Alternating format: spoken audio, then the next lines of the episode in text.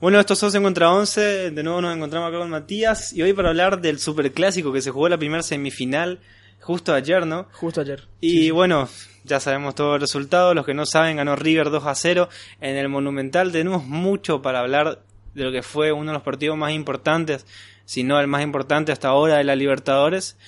Este, primero arrancando saludando un poco para entrar calentar Hola. un poco los motores. Buenas tardes a nuestros oyentes, buenas tardes a vos Valentino, contento de estar acá para hablar de fútbol, para hablar de lo que fue el partido de ayer, que fue para mí un partidazo, eh, no solo dentro de la cancha, sino fuera, eh, por fin se vivió lo que nosotros queríamos, ¿no? Un partido pacífico, sin incidentes, en donde se veía a la gente de River con, con, con frío, ¿no? Con, hacía frío allá en, en Buenos Aires, y creo que acá hizo como 35 grados y yo veía como los lo- los, tipos entraban con camperones así refresquito la cancha era hermoso y yo pero bueno Llovió en Buenos Aires un, llovió un antes. poquito hubo mucho viento y nada nada para hablar de lo que fue el partido de ayer no Y bueno, eh, arrancó eh, tranquilo hasta los 7 minutos del primer tiempo, que ya vino el primer penal, que bueno, fue eh, revisado por el VAR. Ahí ahí podemos entrar a discutir no porque hasta recién estábamos hablando con Valentino eh, bueno nosotros tenemos la costumbre de que no es que hablamos de fútbol so- solo cuando aprendemos la compu sino que directamente creo que hablamos desde que nos vemos hasta que nos vamos más o menos así que eh, estábamos hablando, ¿no? Y decíamos que se ponía mucho en discusión y se pone mucho en discusión. Yo creo que para mí no tiene discusión. Eh, que es cómo sería el partido con o sin el penal. A ver, yo creo que el error de Boca, en principio, es demostrar que a, un River que no se lo puede frenar. ¿Por qué esto no se lo puede frenar? Porque River ya a los tres minutos, a los tres minutos fue el, incidente, ya estaba en el área chica de Boca. Ya River ya estaba ahí con tres, cuatro hombres en el área. Y se lo vio aún más nervioso porque la falta fue más. Izquierdos, que de por sí hizo un partidazo, el que hizo la falta fue más. El que digamos que se puso nervioso fue más porque creo que Izquierdos lo tenía controlado. Corregime si me equivoco, Valentino. Sí, sí, sí, sí. Izquierdos lo tenía controlado y creo que si más no hubiera incidido en la jugada, eh, pegaban Izquierdos y... No, es que primero todos, lo que primero se ve por eh, el ángulo de la cámara, ¿no? Es la pierna de izquierdos ta- eh, tapando la pelota. pelota, la pelota. Por eso el pri- el- la primera vista ahí en, en el partido lo que se puede ver es, no es penal. Claro. El tema es que después, ya viendo las cámaras del bar ahí en pausa, se ve la pierna de, De más. metiéndose ahí, que fue totalmente innecesaria. Claro, claro. Eh, pero, a ver, eh, no fue un penal que vos decís, que vos lo ves y decís, eh, fue penal. No, no fue eso. Incluso el árbitro estaba cerca Claro. y dijo, no, levántese. Tuvo, tuvo, tiene sus debates. Claro, Porque ahí también entra mucho en juego los que dicen que, que, que se tienen que evaluar. no, la- que fue un penal de bar. Fue lo que se llama penal de bar. O sea, se dice penal de bar a lo que son penales cuando vos ves por así, por cámara lenta. Y bueno, son las reglas del juego hoy en día. Yo estoy a favor del VAR. Para mí el VAR se tiene que usar bien. Por ahí se tiene que corregir la demora. Que eso en Europa ya no pasa. Creo que tardan 10, 15 segundos. Y ya, ya se ejecuta. Pero bueno, eh, fue penal. Eh, no se vio a simple vista. Pero fue penal. O no sé, ustedes pueden opinar también, ustedes pueden decirnos en los comentarios si les pareció penal o no. Claro. En mi caso fue complicado eh, ver el penal, yo vi el, el VAR justo en el momento y desde un ángulo se veía que no, desde otro se veía que sí, la pierna toca, la de Borré, eso se sabe, es seguro. Sí, hay contacto. Ay, Sí, hay contacto. No sé si tampoco es ya la fuerza con la que le pegó como para que se caiga. Eso ya no se puede ver con el VAR. Y también está el, el tipo de gente que dice que, que las faldas se tendrían que ver también con, con las ganas, ¿no? Si tuvo ganas de hacerle falta. Ya eso es mucho detalle. Claro, la pero- cosa es que lo derrumbó Borré en, en, en el área chica. Sí, va más y allá eso es de, penal. va más allá de la intención, ¿no? Yo creo que contacto en el área es penal y aparte fue se ve el nerviosismo de más para porque se veía que Izquierdos eh, tapaba la pelota y se veía que que sí, que era una jugada de peligro, pero no, no como para tirarse de esa manera dentro del área. Cuestión que Borré lo ejecutó muy bien. Y bueno, ¿qué decíamos recién? Penal al medio y fuerte. Penal al medio, yo creo que fue más colocado, fue, sí, fue o sea, no fue fuerte, pero una picadita. Claro, fue, fue lindo. Y Bueno, ¿qué Pero decíamos seguro, recién? seguro el penal de Borré. Y bueno, Andrada no, no pudo contenerlo. Y ya empezaba el partido 1 a 0 desde el inicio. Un 1 a 0 muy peligroso también, igual, ¿no? Porque este cuando tenés que. Tiene sus lados positivos y sus lados malos. Por ejemplo, de parte de River, decís, bueno, ya tengo un gol eh, guardado del inicio del partido, estoy más tranquilo. De parte de Boca es, tengo que salir a empatar sí o sí. Y creo que eh, se juega. mm, Es lo que dijo Alfaro, no te cambia el planteo de juego, te cambia los estados de ánimo. O sea, Claro. El fútbol para mí es más mentalidad que otra cosa. Entonces, si vos empezás a hacer el partido, ya tu mentalidad cambia, tu estado, tu estado de ánimo cambia. Entonces, ¿cómo yo me doy cuenta que con o sin el penal River hubiera jugado de igual intensidad y hubiera jugado igual de bien por cómo jugó todo el partido? River jugó todo el partido buscando el primero, después del primero buscó el segundo, después del segundo buscó el tercero. Así fue todo el partido de River. Eh, Boca eh, con yo eso vamos a hablar ahora de los cambios para mí los cambios desacertados de, de Alfaro Eh, Boca con esos cambios desacertados River eh, no es que se metió atrás ni que puso un defensor no no no puso a tres delanteros siguió buscando el el el, el gol, siguió buscando el ataque. Y eso es valorable. ¿Pero por qué? ¿Por qué es valorable? Porque vos si po- podés hacer eso, lo podés hacer, pero corres mucho riesgo. Corres mucho riesgo de una contra, corres mucho riesgo de que te hagan un gol. Porque un gol, en que te hagan un gol en tu cancha es peligroso por el gol de visitante. Entonces, eso es lo que se valora, el riesgo que toma Gallardo al hacerlo. Y bueno, cuestión que el partido se siguió dando como lo dominó River, lo dominó River siendo protagonista, pasando el ataque, eh, metiendo jugadores en el área como de costumbre. Los, eh, el partido que jugó Casco, la verdad, impresionante. A mí me gustó mal de Montiel. El de Montiel, ¿te gustó más el de Montiel? Casco jugó muy bien. Pasa que acá entramos en otro error gravísimo de Alfaro. Si es lo que yo te dije ayer, si vos vas a meter a un delantero o a un o a un jugador creativo, atacante, a marcar al lateral, no lo metas a Soldano. Soldano es centro delantero. A ver, vamos, vamos a explicar un poco el de- en detalle la jugada, el, el juego de Boca. Boca empezó en la cancha con un 4-5-1. 4-5-1. Empezó Izquierdos y López eh, los centrales. Emanuel Más y Weigan los laterales. En el medio están eh, Capaldo Y Marcone. y Marcone. Por derecha Soldano, por izquierda Bebelo. Y Sí. digamos, digamos de enganche McAllister, porque lamentablemente no, no jugó de enganche. Eh, y Guanchope Ávila de, número 9. Entonces, ¿qué es lo que pasa? Soldano, al ser un número 9 y que lo pongan a marcar al lateral de River, no, tiene sentido. Tipo, Claro. ya se ya se viene viendo igual desde el superclásico pasado, el 0 a 0. Este, pasa que Soldano no tiene las cualidades como para hacerle un mano a mano a Casco. Rapidez, agilidad, llamarlo No tiene como el quieras. oficio, o sea, no. Eh, es número 9. No, no, no juega en el medio de la cancha. Tiene que estar en el área. Tiene jugadores. Este. Tiene recambio, tiene recurso como vos le quieras llamar. Alfaro no, Sí. no se entiende el planteo No, que no, le no. dio al, al partido. O sea, uno ve que eh, es un DT con más de 900 partidos en primera y, y es inentendible cómo lo pone a Soldano a marcar a Casco.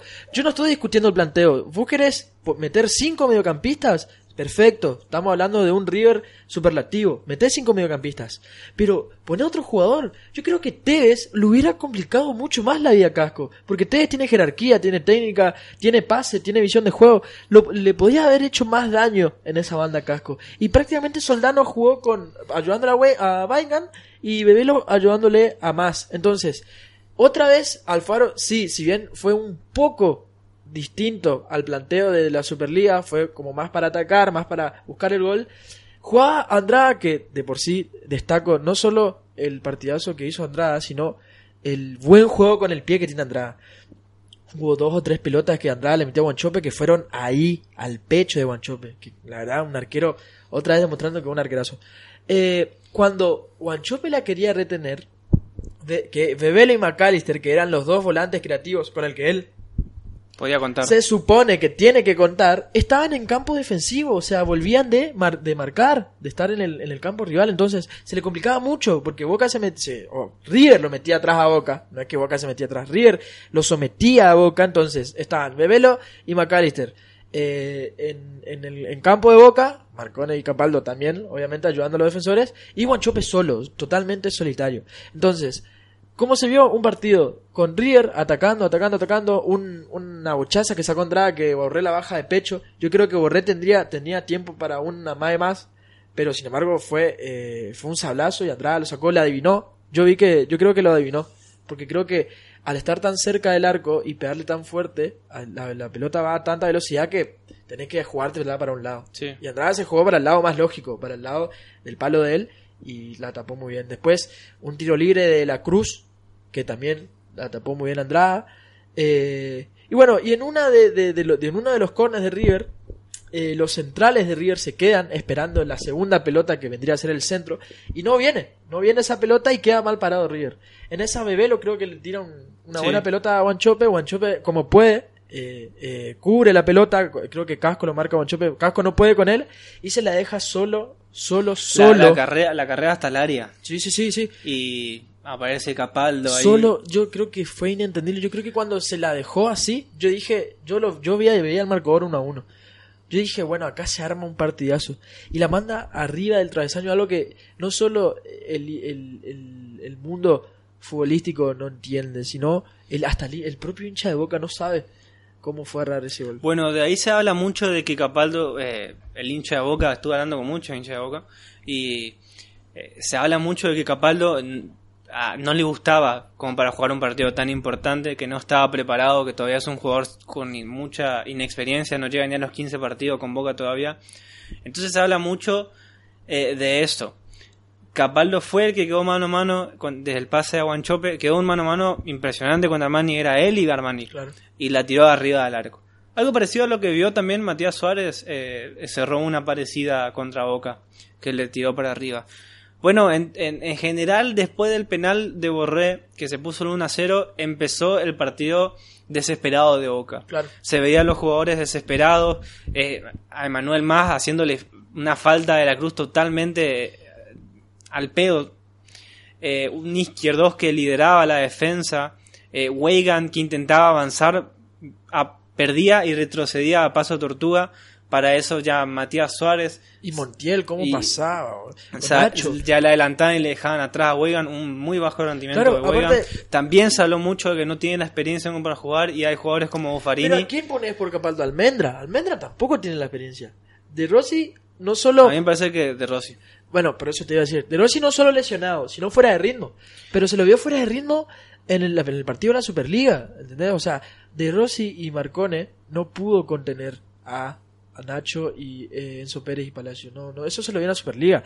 Sí, podemos decir que a River le faltó eficacia en los últimos 15 metros, pero en el medio otra vez ganó River en la Superliga. Entonces, acá podemos analizar lo que, la- lo que lo puede abrumar al hincha de boca, lo que le puede dar escalofríos es que River jugó como River. Sí, River jugó como River. Pero incluso River puede jugar mejor. No, claro, eso es lo que se veía mucho, que River jugó un partidazo como ya nos tiene acostumbrados, pero no fue el River en su máxima esplendor. En su máximo Claro, esplendor. River puede ser incluso mejor. Eso es lo que hoy, al- hoy en día al hincha boca le puede, le puede llegar a, a preocupar, ¿no? Porque River con más eficacia te gana el partido 4 o 5 a 0. Ese es el River. El River que nosotros hablamos es el que le, le hace 6 a Racing, el que le hace 4 a Huracán.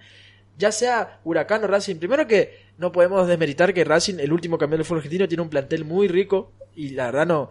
Fue un partidazo en el que Racing le quiso jugar de igual a igual y se comió 6. No, y además empezó ganando Racing. Claro, empezó ganando Racing. Bueno, Huracán por ahí un poco menos, pero también Huracán le quiso jugar de igual a igual y fue cátedra de River. Entonces, River tranquilamente, yo creo que, no sé si por respeto o, no, o, no- o por ineficacia, pero River no, no, no fue el, el, el- Porque así como nombramos errores de Boca, también se pueden nombrar algunos errores de River que no estamos acostumbrados a ver. Claro, El, el error en la defensa se ve muy marcado. eh, eso es causa mu- eso es mucha causa de, de la presión constante que mete Claro. River. Y o sea, todo, o sea, todo bien también trae un mal, ¿no? O sea, de tanto llevar adelante el partido, de dominarlo, de uno toma riesgos y uno de esos riesgos es quedar mal parado atrás y hubo y River tuvo fallas defensivas que Boca no aprovechó. Por ejemplo, el, el, el, el gol que no fue de Capaldo fue un error defensivo de River y hubo dos o tres más. sí. Y Boca no los pudo aprovechar, no aprovechó esos espacios y no. Creo que la más clara de Boca fue esa y una. Un, un- de McAllister creo que le pegó o Bebelo. Que Armani sacó así con la uña casi, creo que. Eh, Yo sé que el otro No. fue Capaldo, que la Eh, jugada que hizo Salvio en el segundo tiempo fue Capaldo. creo que fue McAllister. McAllister, bueno, creo que McAllister iba a hacer un golazo al ángulo que Armani la saca. Después entra Salvio. Bueno, ahí empiezan. De eso yo también quería hablar.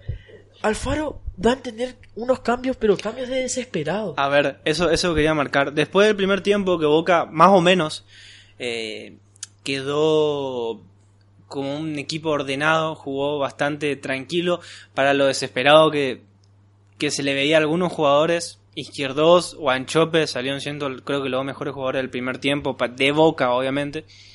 Este, en el segundo tiempo ya como que se veía un poco eh, ese tema del el complemento, menos minutos como para marcar, ya vino el 2 a 0. A Boca se le empezó a, mostrar desesperado. Eh, no sé si los jugadores ya se veían sin chance, no sé. Pero yo creo que también fue producto este, de la desesperación de Alfaro, que transmite también un poco, porque llegó un momento en el que empezó a tirar delanteros. Claro, como si fueran, no sé, carta de lluvia. Perdió. Tiró, tiró, tiró. Eh, Teve, Salvio, eh, Zárate. Empezó a tirar todo perdió, lo delantero. Pero yo creo que perdió el rumbo del partido. Es decir, eh, yo creo que. Mira, hasta el primer tiempo así, 1 a 0, yo creo que estaba bien el partido para Boca. Yo creo que Boca con el 1 a 0 estaba bien. Entonces, los, el cambio de, los, los cambios acertados de Alfaro fueron esos. Meter delanteros así como si fuera. los tiró así en la cancha. E incluso River se puso 2 a 0. ¿Me explico? Yo creo que Boca tenía que ser más conservador. En vez de pensar, vamos a hacer el 1 a 1, era decir, no, vamos a quedarnos 1 a 0. Vamos a tratar de, de, quedarnos con este resultado. Porque se sabía, vos mirabas el partido y se sabía que el próximo gol no era de Boca, el próximo gol era de River. No, y además, eh, fíjate, ponele que Alfaro sale al segundo tiempo y dice, bueno, vamos, desde a partir de ahora, vamos a jugar el mismo partido que le jugamos en la Superliga.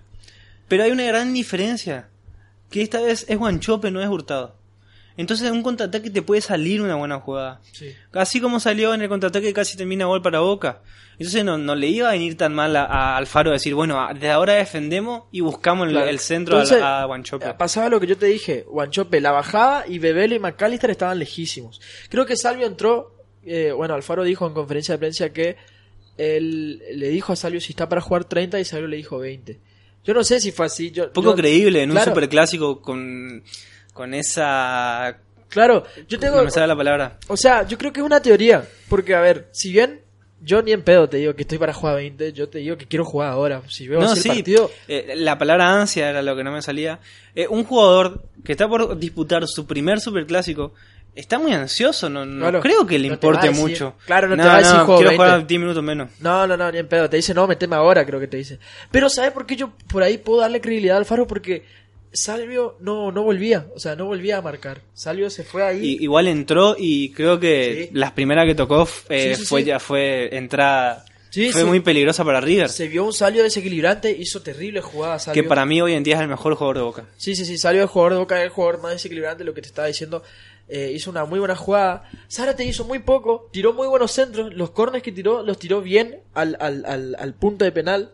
Boca tampoco aprovechó eso, si bien hablábamos que el fuerte de Boca, el punto más alto de Boca era la pelota parada, eso no lo aprovechó Boca. Y tuvo ahí unos 3, 4 corners, tuvo, ahí un par de faltas. Claro, tuvo varios Tuvo pelota parada. Entonces, en conclusión, Boca no tuvo... una que a izquierdo se le fue 2 centímetros arriba y por eso no le llevaba bien, que estaba solo. Boca no tuvo juego. Lo que tuvo Boca fueron jugadas. Jugadas que pudieron haber eh, eh, cambiado. Que, jugadas que pudieron haber cambiado. Eh, ojo, yo te no opiné. Para mí, el penal cambió toda la estructura del juego Alfaro. Yo creo que si Boca ya jugó un, un, partido ordenado en el primer tiempo, perdiendo 1 a 0, y con la bronca que tenían los jugadores, más allá de si fue penal o no, con la bronca que tenían por empezar el partido 1 a 0 abajo, yo creo que si no hubiese sido ese penal, Boca hubiese dado un partido mucho más, eh, por lo menos, un partido más respetable. Claro, a ver, yo, yo, opino, yo opino que con o sin el penal, River igual lo hubiera avasallado a Boca. Y más en el segundo tiempo. El segundo tiempo, el primer tiempo no tanto, pero el segundo tiempo fue aplastante. Incluso con los tres, con los cuatro delanteros adentro, con eh, Salvio, Tevez, Zárate y Guanchope, el, el segundo tiempo de River fue aplastante. Pero yo creo que River igual hubiera ganado de la misma forma con o sin el penal. Pero vamos a, seguir lo que vos decís. Vos decís que sin el penal, eh, eh, Boca hubiera jugado de otra manera. Sí. Ya por, ya por la psiquis, por la mentalidad, de ese, con, cuando te hacen un penal así a los 5 minutos y ya empezás 1 a 0, cambia. Sí, sí. Pero está bien. vos tenés la posibilidad de empatarlo, porque vos nunca, o sea, pocas veces tenés la posibilidad de, de hacerle así un gol a River, y la tenés. Bueno, Boca no la aprovechó. No, la No, eh, Boca es un equipo que desapro- des- desaprovecha muchas oportunidades. Entonces, Alfaro dice, y todos opinamos lo mismo, estas semifinales, estas series son detalles. Vos ganás estos partidos por detalles. Entonces, ese detalle que te faltó ahí, que Capaldo, en vez de tirarla hacia arriba, la hubiera esquinado o, o le hubiera pegado de mejor forma, esos son los que te cambian los partidos. ¿Entendés? Sí. O sea, esa... Y, y para mí el penal también es un detalle. Eso es lo que yo quiero llegar. No quiero decir que River no hubiese jugado bien.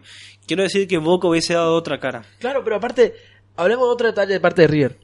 Nacho metiendo, haciendo esa jugada con viveza y metiéndose entre los centrales como si fueran nueve, también es un detalle. No, sí. Otro detalle que quiero Otro, destacar. otro, otro partido de, de Nacho. Claro, y otra, otra cosa que quiero destacar. Nacho lo hace con, con, con derecha, porque si lo hace con zurda, con zurda, ya lo comen, ¿entendés? Entonces, ahí Nacho ya está un, un milisegundo más, se adelantó más. No, sí, sí. Y otra cosa que yo también quería discutirlo con vos es que... Además, eh, eh, aclarar por esa jugada del gol de Nacho. Eh, yo creo que vi el peor, la peor defensa de Boca en toda la Superliga Claro. de esta temporada.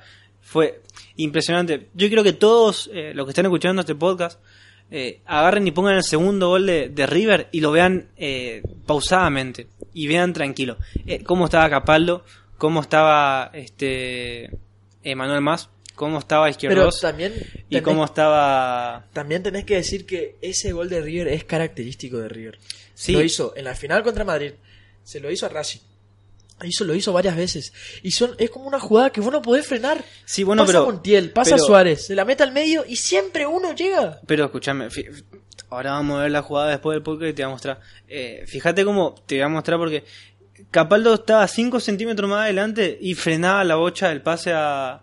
Sí, sí, hay un hueco. Y frenaba el pase. Montiel Después Emanuel más se tiraba un poco más a la derecha y le frenaba el pase a. a Suárez. A Suárez. Claro, yo en eso te, te doy la razón. Y Nacho Fernández corrió desde mitad de cancha y hizo el pase con Suárez totalmente solos Sí. entre ellos dos. Claro, eso y te se metió decir. entre Izquierdo y López, los juntos. La jugada fue Montiel.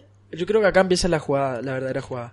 Montiel tira un pase largo para Suárez y ahí es cuando Suárez de espalda hace el tic ahí con la pelota en donde yo creo que eso es imposible de marcar. O sea, una viveza de, de tal, de ese jugador, no, no, no la puedo sacar. O sea, si la No, deja pero- así, ahí estuvo, estuvo bien la marca. Ahora, ¿cómo lo dejaron correr a Nacho? ¿Cómo dejaron que Nacho, cómo dejaron que Nacho eh, eh, haga desbordar a Suárez? ¿Y cómo más dejó que Suárez haga el pase? ¿Me explico? O sea, sí, sí, sí. El tema es que vos, no- vos tenías que cortar directamente el pase hacia, eh, hacia Matías Suárez. Emanuel más estaba mal, mal posicionado, este, Capaldo estaba mal posicionado. Y, y Izquierdo creo que fue el único que estaba intentando cortar entre todos ellos los pases. Pero una vez que llegan al área y nadie lo ayuda, y encima Izquierdo y López le dicen, bueno, pasa y mete el gol, le dicen a Nacho Fernández. Claro, no, Se no. metió como si fuera el número 9 de la selección Sí, argentina. no, no, muy... Y aparte no, quiero decir que el partido que hizo Nacho, el partido que hizo de la Cruz, a mí personalmente el que, el que más me gustó fue Enzo Pérez. Si bien hizo un par de faltas boludas, pero para mí fueron faltas tácticas, creo que Enzo Pérez, la segunda pelota siempre era de Enzo Pérez. Segunda pelota es cuando tira la dividida y cuando el, el Boca rechaza o Guanchope la baja, yo creo que esa es la segunda pelota. Y la segunda pelota siempre la ganaba River, siempre estaba ahí Enzo Pérez, siempre la recuperaba. Después, eh, Suárez jugó muy bien, Suárez no estuvo muy fino, pero jugó bien con ese pase y siempre... Pero esto yo quiero, quería discutirlo con vos. Decime, para vos es cierto, o sea, para mí sí. River tiene jugadores más inteligentes que Boca. Tiene, son más vivos. Están, eh, yo sé que es un equipo muy trabajado, mucho más trabajado que el de Boca. Este equipo de Boca empezó en enero recién. Este equipo de River creo que tiene más de creo que Cinco cuatro años. cinco años.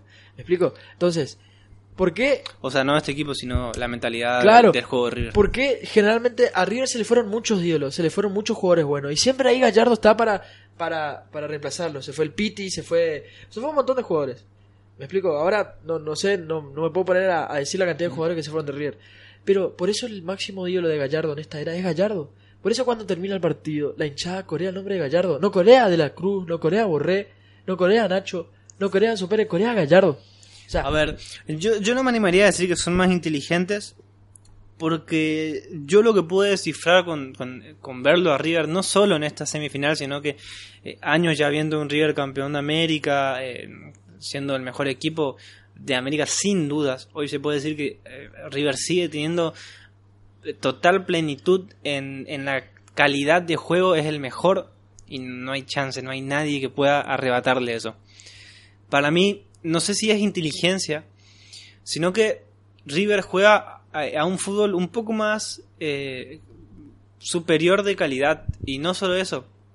A mí me parece que por ahí ellos no juegan un fútbol hermoso, pero lo que sí veo es que presionan demasiado y no soy, a veces se confunde, se confunde mucho eso. Este, la cantidad de presión que mete un equipo, eh, la cantidad de, potencia que tiene un equipo, la, la intensidad que se, se habla mucho de, de, de, los equipos cuando tienen mucha intensidad, se habla mucho, por ejemplo, en la Superliga de Vélez. River maneja lo que sería la intensidad en el juego. Hoy en día es el, el, equipo que tiene más intensidad. Para mí se confunde mucho eso con la calidad de juego. Y River tiene eh, muchísima intensidad, muchísima presión, pero no me parece un equipo más inteligente porque veo que tiene muchos errores a raíz de esas no, yo creo que yo creo que los jugadores de River son más inteligentes y eso se muestra en la cancha, ¿no? O sea, el, la viveza que, tienen para rotarse, para moverse no, no, no. todo el eh, tiempo. Vivos son mucho más. Sí, no, yo sé, pero eh, yo creo que se complementa entre los dos, entre la astucia y la inteligencia.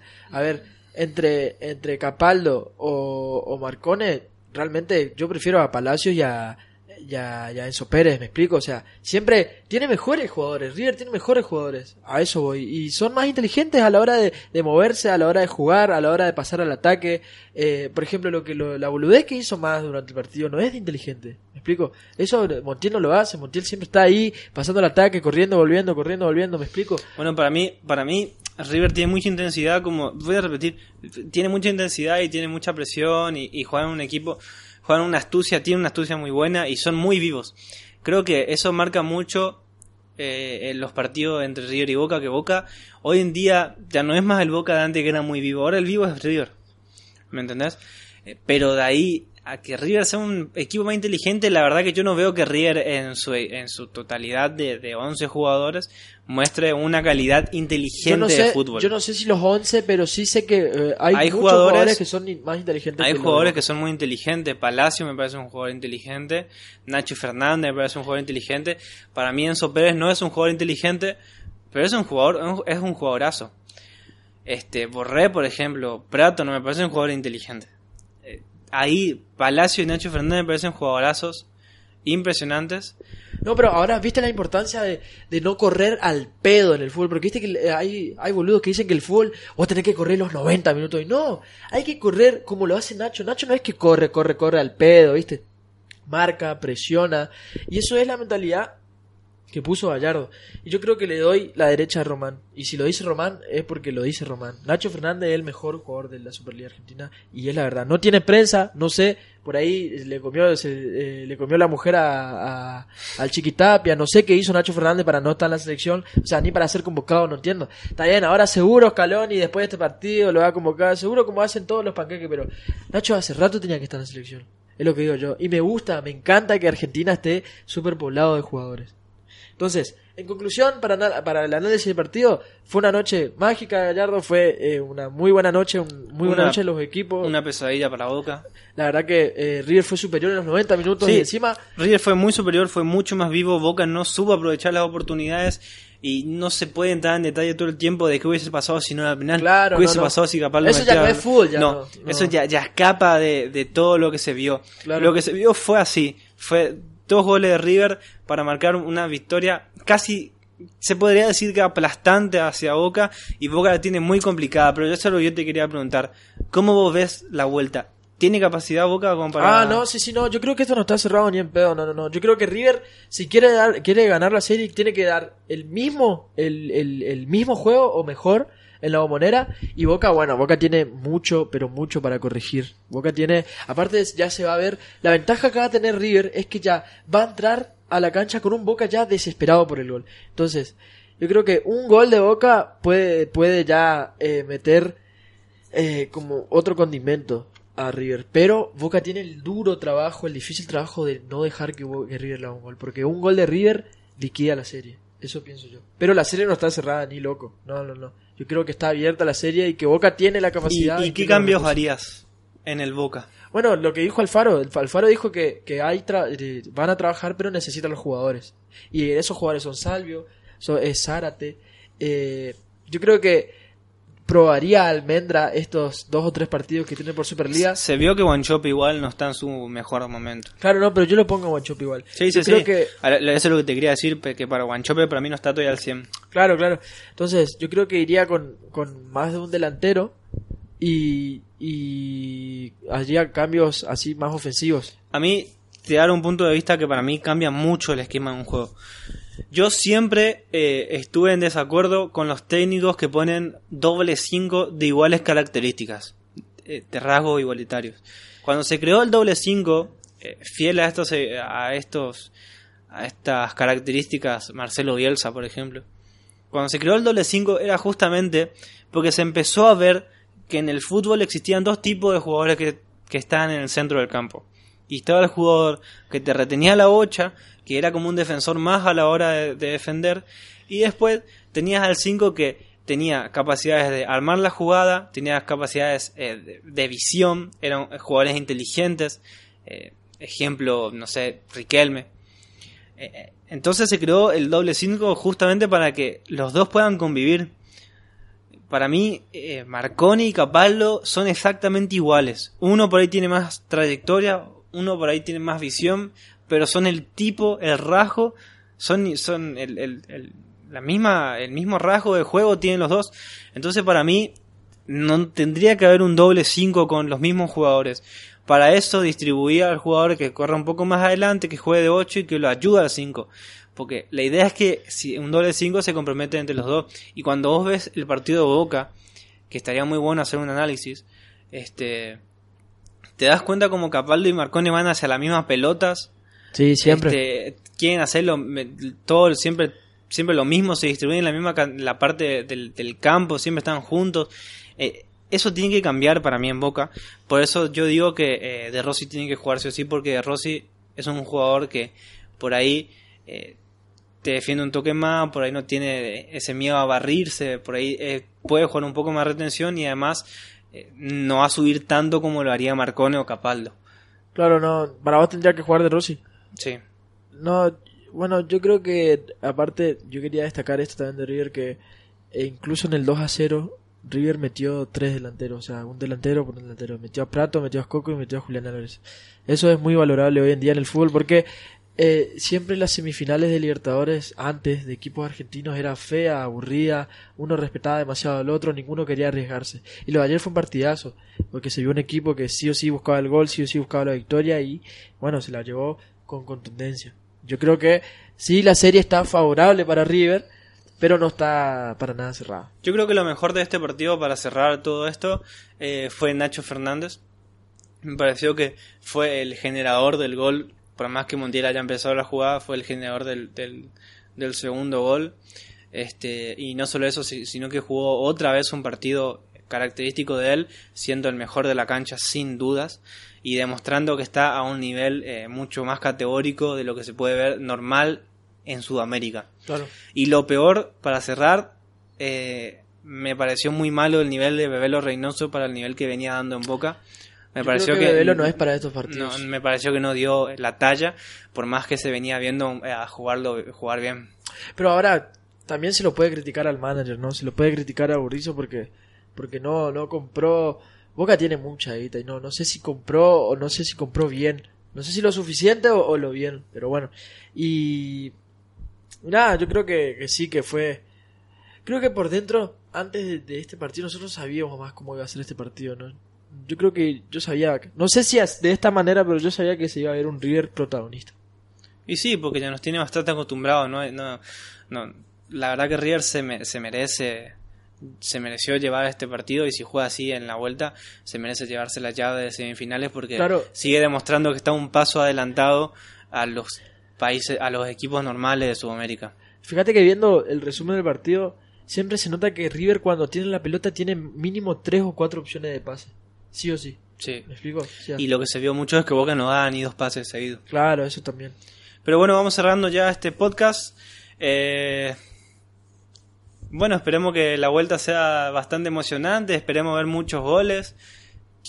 Qué se dice, ¿no? Por ahí eh, empieza bien para Boca, por ahí la, la vuelta, o por ahí River siendo protagonista en la bombonera, tiene muy buen historial en la bombonera eh, River. Eh, así que nada, pueden opinar sobre el podcast, díganos qué le pareció, nosotros contentos de hacer este nuevo podcast, muy emocionados de, de ver este superclásico porque nos gusta a todos los amantes del fútbol. Claro. Así que muchas gracias por, por Muchas el gracias espacio. por el espacio a todos y gracias por escucharnos.